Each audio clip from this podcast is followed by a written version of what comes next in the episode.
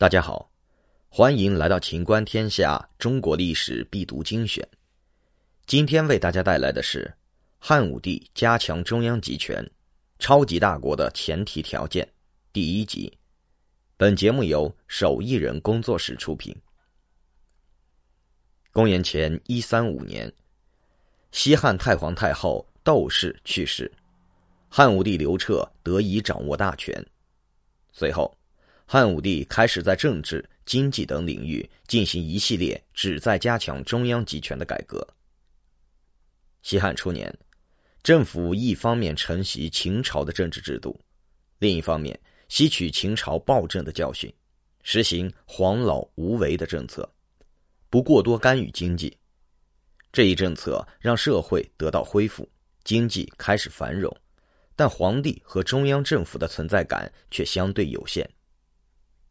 汉武帝继位以后，他的雄才大略和好大喜功，让他无法持续此前的政策，于是他下决心加强中央集权。那么，汉武帝之前的西汉政府国家权力出现了哪些问题？第一，相权过大，皇权被挤压。西汉采用秦朝的三公九卿制，三公指丞相、御史大夫和太尉。三公都可以称为宰相，其中丞相是最高行政长官，御史大夫是最高检察官和执法官，太尉是最高军事长官。三公有自己的施政机构，叫相府，是名副其实的政府。他们独立办公，遇到大事共同商议，确定方案后请皇帝批准。皇帝五天上朝一次。只能选择对方案是不是批准。此时的皇帝与橡皮图章无异。丞相可以否决皇帝的决策，汉武帝本人就领教过丞相的飞扬跋扈。比如田汾任丞相时，大权独揽，大小官员都由他任命，武帝说不上话。第二，各诸侯国虽被削弱，但仍旧伟大不掉。西汉初年分封了若干刘姓诸侯王，汉初宽松的政治环境下，他们的经济和军事实力大涨，形成了伟大不掉之势。汉景帝采纳晁错的削藩策进行削藩，引发了以吴楚为代表的七国之乱。七国之乱被平定后，景帝采取了一些打击诸侯国的政策，比如不许诸侯王任命高级官员等，但是。各国的经济实力还在，以淮南王刘安为代表的个别诸侯王仍旧野心勃勃，威胁中央。第三，豪族游侠势力强大。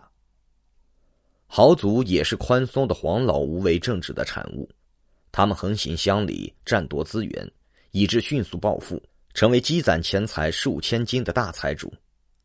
除此之外，汉初也流行游侠精神。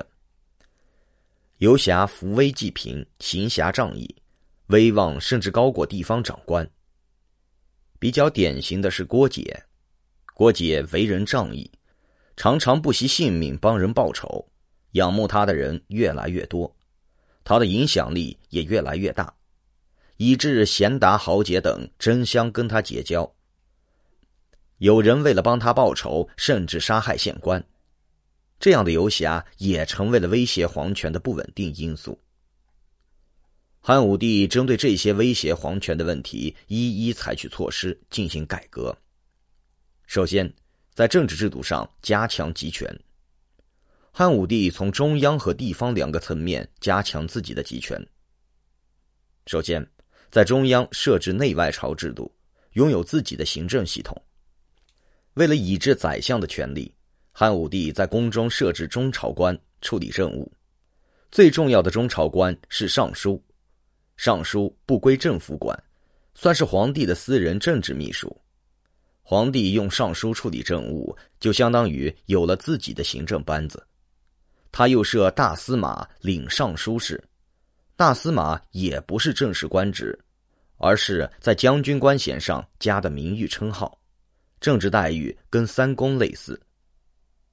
请继续收听《汉武帝加强中央集权、超级大国的前提条件》第二集。